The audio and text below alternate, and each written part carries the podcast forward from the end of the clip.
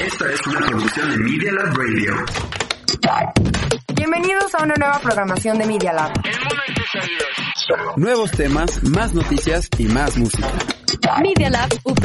La estación oficial de la Universidad Panamericana. El mundo en tus oídos. Los hechos, comentarios y opiniones expresadas en este sitio y programas son responsabilidad de quienes los emiten y no reflejan bajo ninguna circunstancia el punto de vista de la Universidad Panamericana o de sus autoridades y o representantes legales. Transmisiones sin fines de lucro. Escuchas Media Lab. Empecemos con esto. Jalo. Sí o no es un podcast informativo para jóvenes. Así de simple. No es cualquier podcast. Hay que preguntarnos, ¿nos sirve esta información? ¿Sí o no? ¿Sí o no? ¿Por qué los memes? Geniales, o sea, buenísimos. ¿Sí o no? And uh, I'll take any. Let's just pick somebody, please, and let's start this thing. ¿Sí o no? Con Sergio Sánchez, Gloria Rojano y Diego Martínez. En Media Lab. Spotify y Apple Podcast. Comenzamos. Let's start it. Sí o no del 19 de junio del 2020 y me gustaría que ya estamos completamente vivo, en vivo en cabina, pero no, seguimos aquí en cuarentena desde nuestras casas. Romina, ¿cómo estás? Mucha información el día de hoy. Bueno, no el día de hoy, ay, es que sigo con este pensamiento de que seguimos en vivo o de que estamos en cabina, pero no. No, Hola, ya regresaremos. Muy bien, día. gracias. Gracias, estoy Si es muy que López bien. Gatel nos lo, nos lo permite, en casa. Ay, no. ¿no? Ya, ya por Pero favor, seguimos en- salir. Seguimos en el pico máximo de la curva del Así coronavirus. es. Entonces, pues hoy les vamos a hablar un poco otra vez sobre el coronavirus, su actualización, sobre todo lo que ha estado pasando. Vamos a hablar del tema del CONAPRED y Chumel Torres, que se hizo toda una polémica ya en los, Bastante. el oscuro territorio de las redes sociales. Y Las benditas redes sociales. las benditas redes sociales.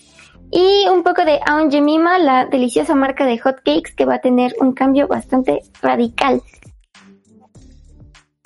Que ahí es dejar la- las ganancias por un por algo más moral y ético que nos parece que vamos a estar discutiendo más a rato. También cuéntenos ustedes qué piensan sobre estos temas en redes sociales, arroba sí o no UP, arroba Miguel Apupé, en nuestras redes sociales en Twitter, yo estoy como Sergio C, Romina está como... Uy, a ver. si vieron ahorita, porque estamos haciendo Google Meet y estoy, la estoy viendo aquí, y, y ni siquiera se sabe su, su nombre de usuario al parecer, arroba, lo está buscando. no me lo sé, es que tengo como tres twitters. Arroba RomR17. Ahí está, si no se los ponemos en la descripción también. Así que síganos y coméntenos también lo que ustedes opinan sobre estos temas que vamos a estar discutiendo más a rato. Así que vamos a, empezar con esto. ¿Sí o no?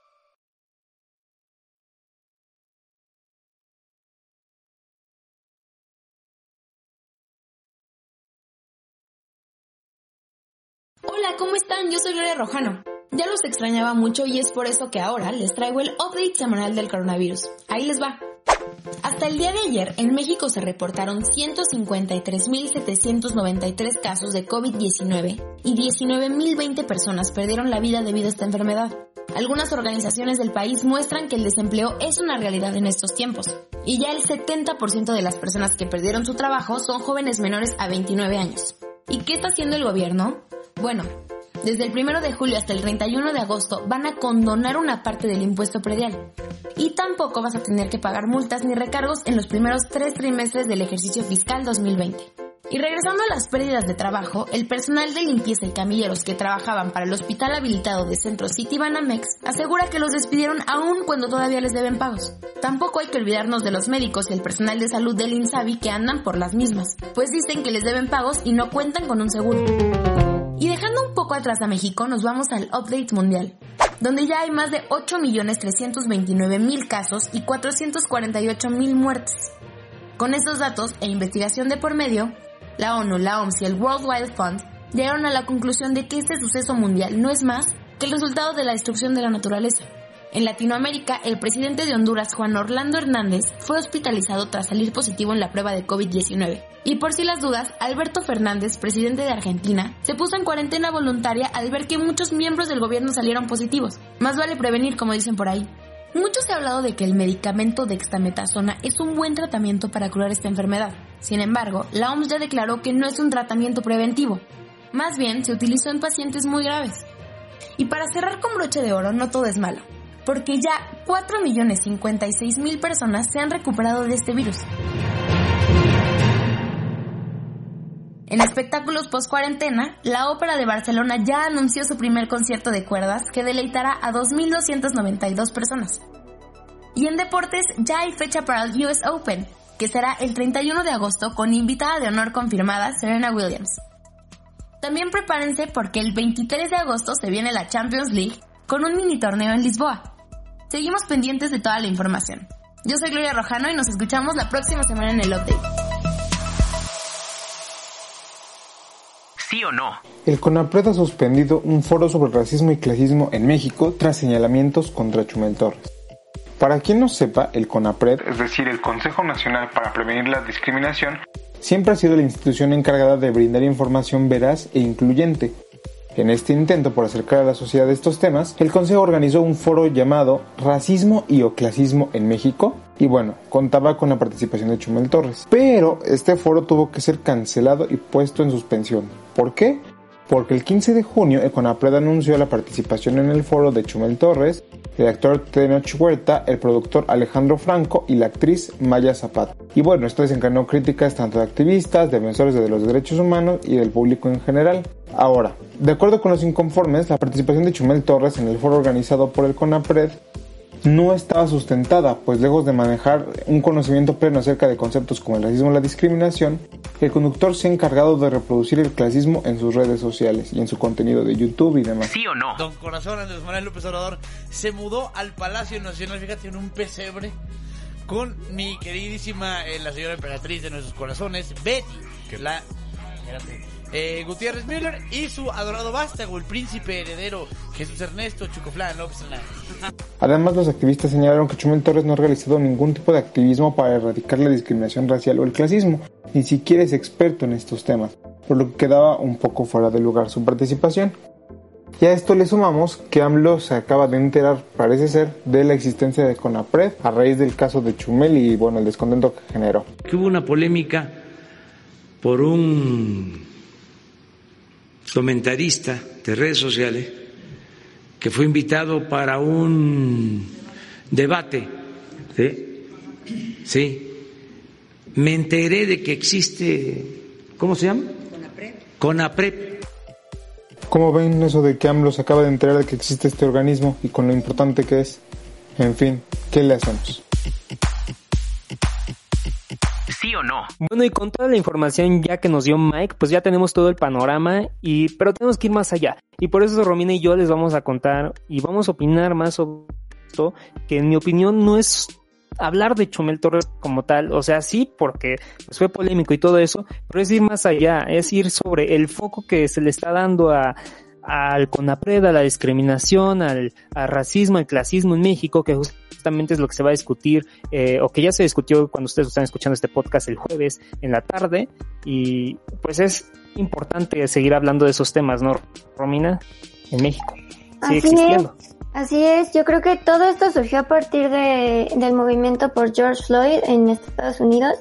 Yo creo que aquí fue que en México empezaron más a hablar sobre, oigan, aquí también existe el racismo y el clasismo. Exacto. Y pues te quería comentar que todo esto surgió también porque el Colmex abrió un portal llamado Color de Piel, que analiza la relación entre el color de piel y el bienestar, sobre todo económico, de los mexicanos, ¿no? Para demostrar que mucha gente dice que aquí en México el racismo no existe, pero la realidad es que sí existe y que lo tenemos muy interiorizado y que tiene que ver sobre todo con el nivel socioeconómico. O sea, según los datos, realmente sí, entre un color de piel más claro tenga una persona, tiene más posibilidades de, pues de subir, ¿no? En los estratos sociales. Sí, lo hemos visto tan solo en programas de televisión, publicidad, que bueno, es lo que vamos a comentar más a rato después en nuestro siguiente tema de sobremesa, por así decirlo, pero con lo de Aun Yemima. Pero sí, o sea, es todo eso. La, hemos visto también que, bueno, yo me voy a adelantar, que lo de Negrito que cambia este al personaje afroamericano por alguien de piel blanca, o también este no sé si viste los memes de Lala no de que decía tú comprarías Ah, este, una Lala con personas de color entonces pues sí ahí, ahí está presente la discriminación en México el racismo y clasismo. Justamente lo que dices el clasismo va por eso no de que pues hay un nivel de clases y lo del Colegio de México lo está explicando perfectamente bien y que de ahí parte también la discriminación. Entonces, pues sí, es un tema que ahí está en México y que pues lo hemos estado como ignorando indirectamente porque sigue ahí y hasta que pasó esto de George Floyd, pues resurgió entonces, pues ha sido todo un tema bastante polémico y para eso quisiera recordar lo que significa la discriminación racial, el racismo y bueno, según la RAI, que bueno, es como la fuente más confiable para las definiciones, es un sentimiento exacerbado del sentimiento racial de un grupo étnico habitualmente causa discriminación o persecución contra otros grupos étnicos, que bueno, es justamente lo que vimos con George y pues es lo que estamos viendo también en México. Y bueno, ¿qué es la discriminación? Según la CONAPRED, es la práctica cotidiana que consiste en dar un trato desfavorable o de desprecio inmerecido a determinada persona o grupo que a veces no percibimos, pero que en algún momento le hemos causado o recibido. Justamente, o sea, es algo que a veces no percibimos, como te digo, porque está ahí tan presente, ya es parte de la cultura de México, pues ya, lo seguimos haciendo, pero que es bueno hacer la reflexión de que ahí está y que hay que enfrentarlo, ¿no? Así es. Y bueno, y el clasismo, es la actitud o tendencia de que defiende las diferencias de clase y la discriminación por ese motivo, que es lo que comentabas más del, del Colmex, ¿no? Pues ahí está. Y bueno, ya después se vino todo lo de Chomel, que hicieron el foro, lo invitaron, justamente para debatir estos, estos conceptos. Que pues tú qué opinas? O sea, es como, está bien invitar a Chumel, o sea, fuera de que sea un personaje pues polémico por sus declaraciones de no sé, hace rato leíamos eh, antes de grabar tweet de este sociólogo que me decías, Patricio Solís, ¿no? Que decía todo esto de que, pues cuéntanos un poco de lo que dice Patricio Solís con lo de Chumel Torres y todo eso. Sí, Patricio es un sociólogo y demógrafo que ha estado sobre todo actualmente tuiteando sobre el clasismo y sobre el racismo en México.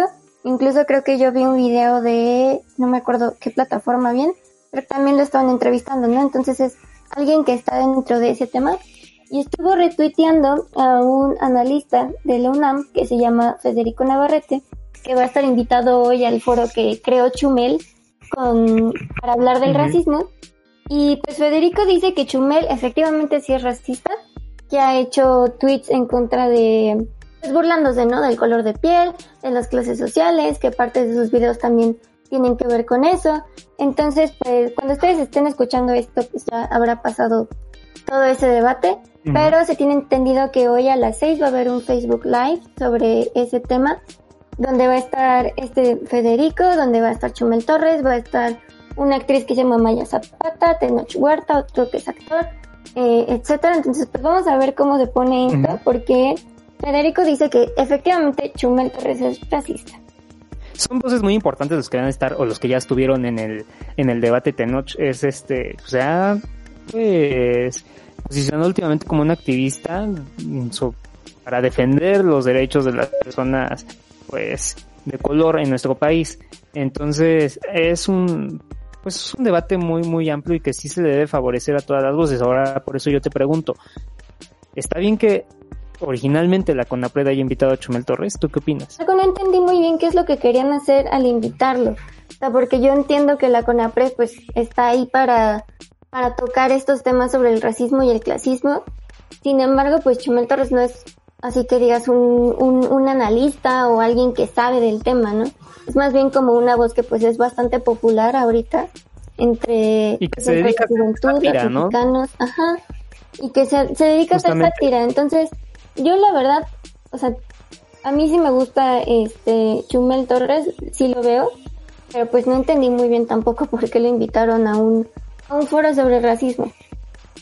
Pues sí, eh, la CONAPRE tendrá sus motivos y bueno, yo lo que creo es que independientemente de, de estos motivos, está bien que se abra el debate para escuchar a todas las voces.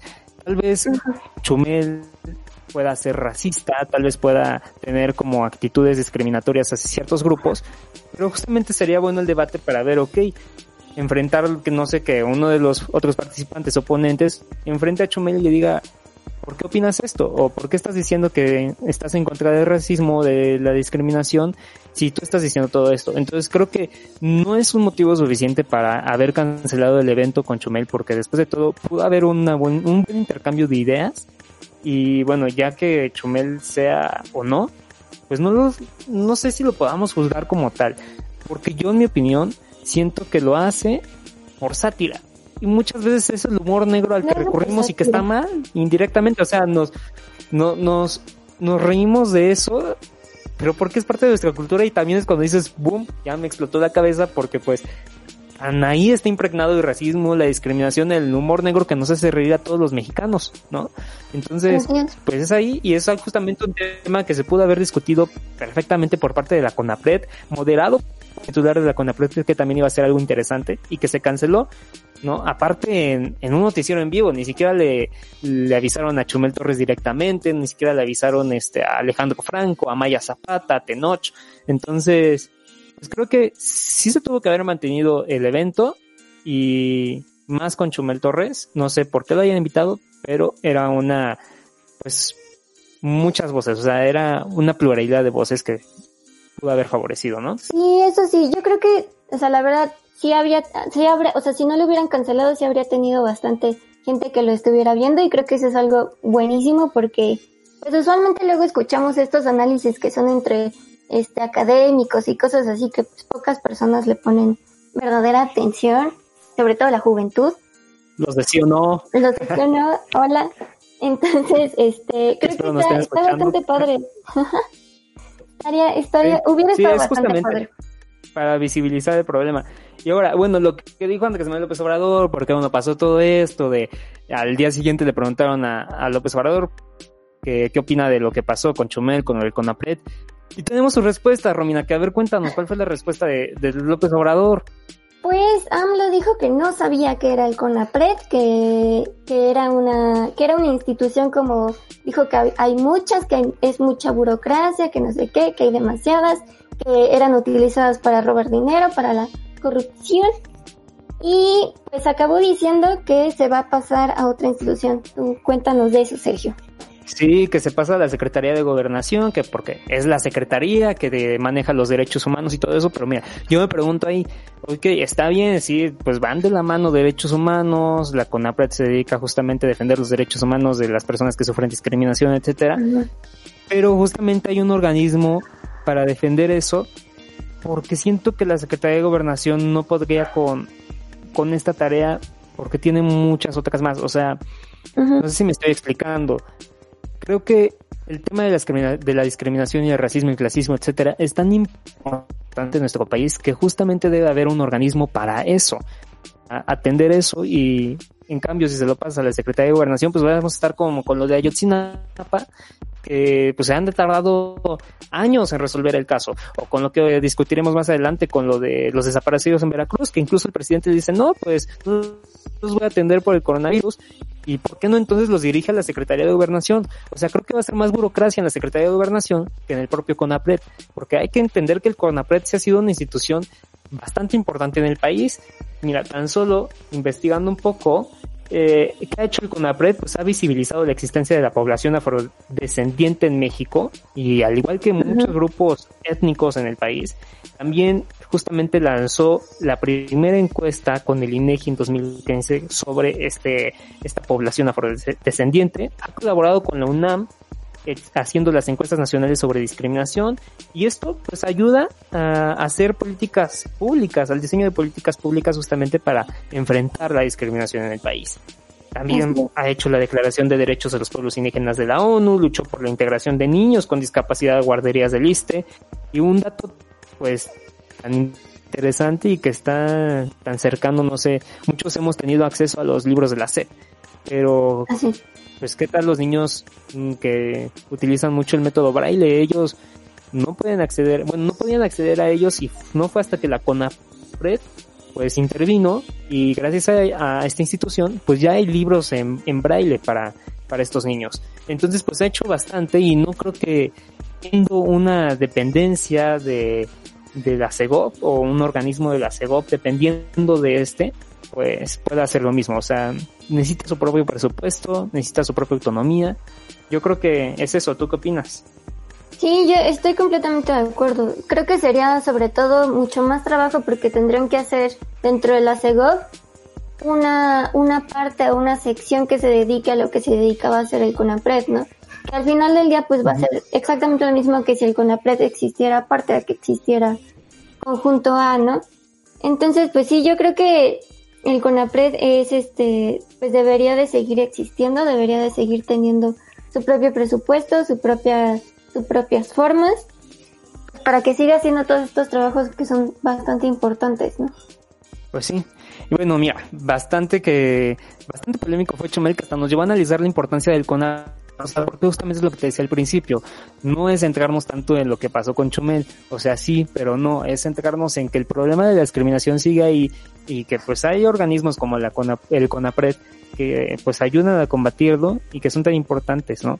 Entonces, pues ahí está. No sé si quieras agregar algo más sobre este tema, Romina. Pues yo creo que no. Simplemente pues Esperemos que se sigan haciendo, a lo mejor si no de parte del CONAPRED, esperemos que sí siga existiendo el CONAPRED, pero que si no, que siga habiendo esta, este interés por el clasismo y el racismo en México que ha estado este, surgiendo en los últimos días. Que no se nos olvide, porque justamente luego agarramos los temas por moda, que hay una opinión pública en la agenda mediática, pero y ya pasa y a todos se les olvida y pues regresan todas estas actitudes discriminatorias, clasistas, etcétera. Y bueno, regresamos, no sé, a decir palabras tan comunes como naco, que no sé si lo definiste hace rato. No, que tenías ahí el dato de... Sí, te comentaba que la palabra naco en sí tiene, tiene un origen que sí es en contra del color de piel y en contra de pues la posición socioeconómica, ¿no? En 1895, Félix Ramos, primero Duarte, tiene un nombre larguísimo, Definió naco como indio vestido de cotón azul, calzoncillos, calzoncillos blancos y guaraches. Y bueno, esta palabra se fue estigmatizando y modificó su significado con el paso del tiempo, ¿no? Pero lo que hay que recordar es que, por ejemplo, una palabra como naco sí se relaciona con la sociedad, con el clasismo, con los rasgos de piel, con los rasgos indígenas, etcétera. Tiene también que ver con estas, estas frases que dicen mucho, ¿no? De trae el nopal en la cara, de es que cásate con un blanco para que mejores la raza, que no sé qué, tiene que ver con eso. Entonces, pues muchas veces yo he visto, he estado viendo hilos, por ejemplo, de Twitter que dicen, es que la palabra naco, este, yo la uso más bien para hablar de los modales, ¿no? Y digo, pues, por más intenciones buenas que tengas, creo que hay que recordar e ir investigando que palabras como estas tienen su significado en algo específico que sí tiene que ver con el color de piel y con la posición este, socioeconómica y que pues hay que ir cambiando todas esas costumbres, ¿no? Pues ahí está, sí, hay que ir cambiándolas y pues es la tarea que tenemos como, como personas, iba a decir como mexicanos, pero es en todo el mundo, no solamente en México. Entonces, pues ahí está. Y pues ya, nos vamos a nuestro siguiente tema. ¿Sí o no? Ante el creciente panorama antirracista que se está dando en Estados Unidos, PepsiCo Inc. dijo este miércoles que cambiará el nombre y la imagen de marca de su línea de productos para hacer panqueques y sirope a un Jemima, poniendo fin a un icónico personaje criticado por su historia racista. El logo de la marca tiene más de 130 años de antigüedad, y representa a una mujer negra basada en un personaje de los minstrel shows del siglo XIX, en los que los actores blancos interpretaban a los negros. Esta ofensiva caricatura está enraizada en un estereotipo de la amigable mujer afroamericana que trabaja como sirviente o niñera en una familia blanca. La marca había sido objeto de críticas en las redes sociales y llamados al boicot en los últimos días, en medio de las amplias protestas contra el racismo en Estados Unidos tras la muerte de George Floyd a manos de la policía en Minneapolis. Christine Kerfeld, vicepresidenta y presidenta de marketing de Quaker Foods en Norteamérica, dijo en un comunicado que reconocían los orígenes de Aunt Jemima estaban basados en estereotipos raciales. También comentó que a medida que trabajan para hacer progresos hacia la igualdad racial, tienen varias iniciativas para garantizar que reflejen sus valores y que cumplan con las expectativas de sus consumidores. El nuevo nombre y logo no fue anunciado, aunque Quaker dijo que los paquetes sin la imagen de Aunt Jemima empezarán a aparecer en el cuarto trimestre del 2020. PepsiCo anunció también una serie de iniciativas por valor de 400 millones de dólares, que en cinco años darían para apoyo a las comunidades negras a aumentar la representación racial en la compañía. ¿Ustedes qué opinan? ¿Fue una buena decisión? ¿Sí o no? Bueno, y para finalizar este tema sobre el racismo y el clasismo, ya escuchamos la cápsula que, bueno, es en Estados Unidos, de Aunt Jemima.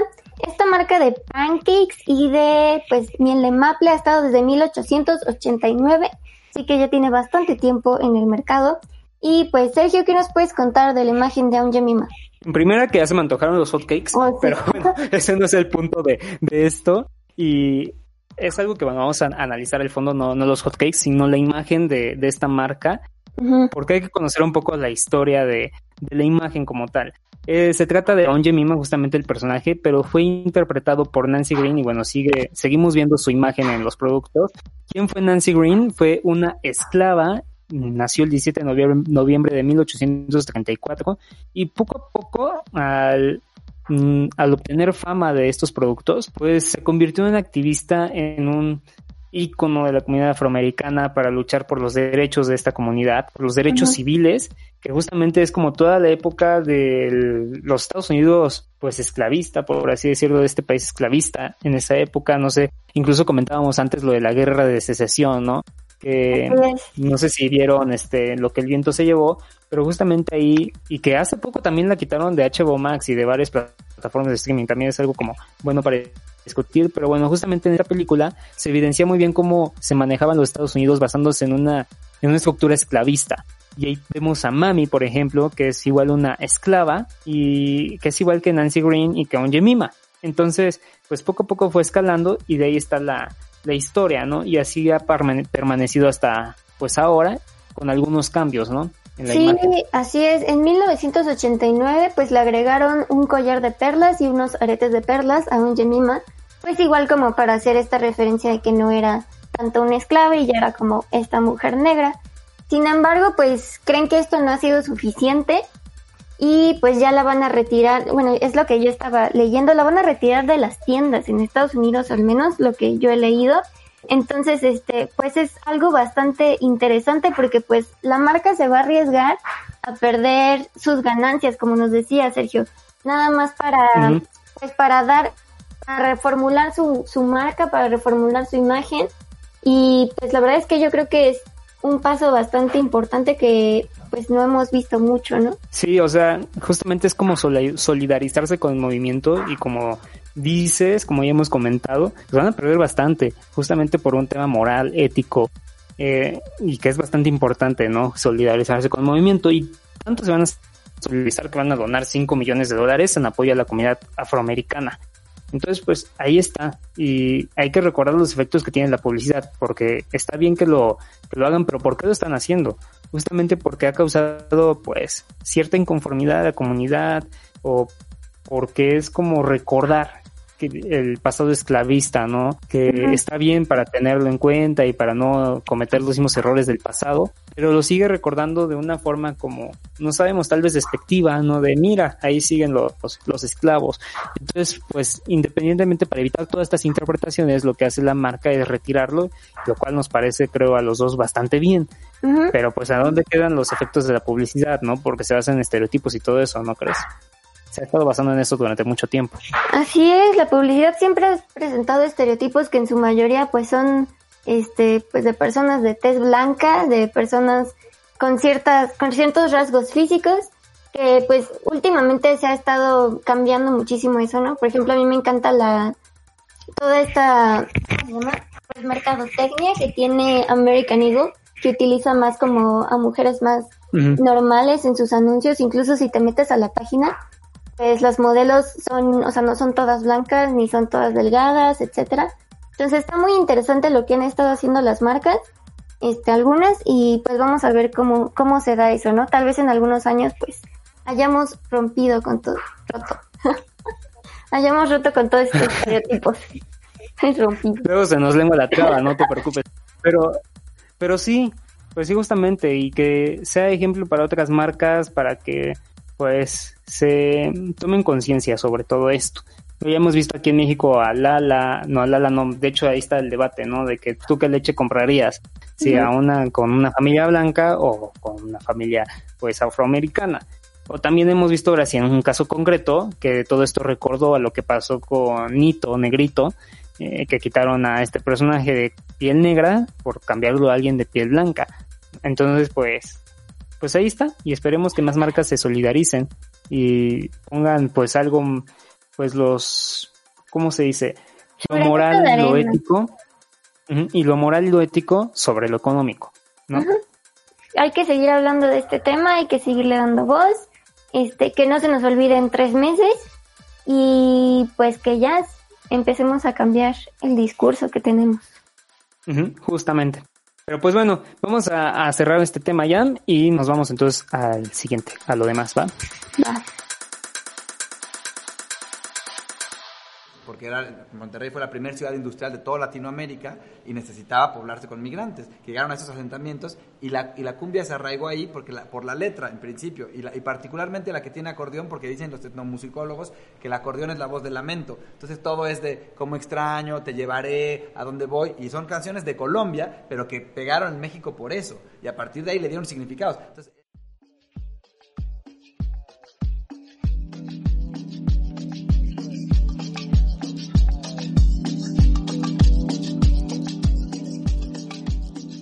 Hola de nuevo, ¿cómo les va a todos? Como siempre, nosotros tuvimos una semana llena de noticias, pero es hora de la recomendación musical de esta semana, que viene de uno de los movimientos culturales más curiosos y originales de la última década, que a pesar de llevar extinto ya un par de años, actualmente, o más bien en los últimos días, muchos han volteado a verlo de nuevo gracias a la película Ya no estoy aquí. Me refiero nada más ni nada menos que el movimiento musical de la Colombia Regia que sin spoilear para los que no han visto la película, se centra en contar la historia de Ulises, un joven, líder de la pandilla de los tercos, un grupo de amigos que se reúne a bailar cumbia rebajada. Aunque realmente la película nos cuenta las dificultades de crecer en una situación donde parece que nadie te comprende, y así como de tratar de encajar en un lugar y encontrar tu pertenencia en este mundo. Así que no se pierdan este clásico inmediato del cine nacional. Pero por el momento, los dejo con una de las canciones más memorables de todo el soundtrack. Y porque es viernes y la cumbia se disfruta más así, pónganse sus camisas más grandes y sus Converse de lujo, porque esto es Lejanía de Lisandro Mesa.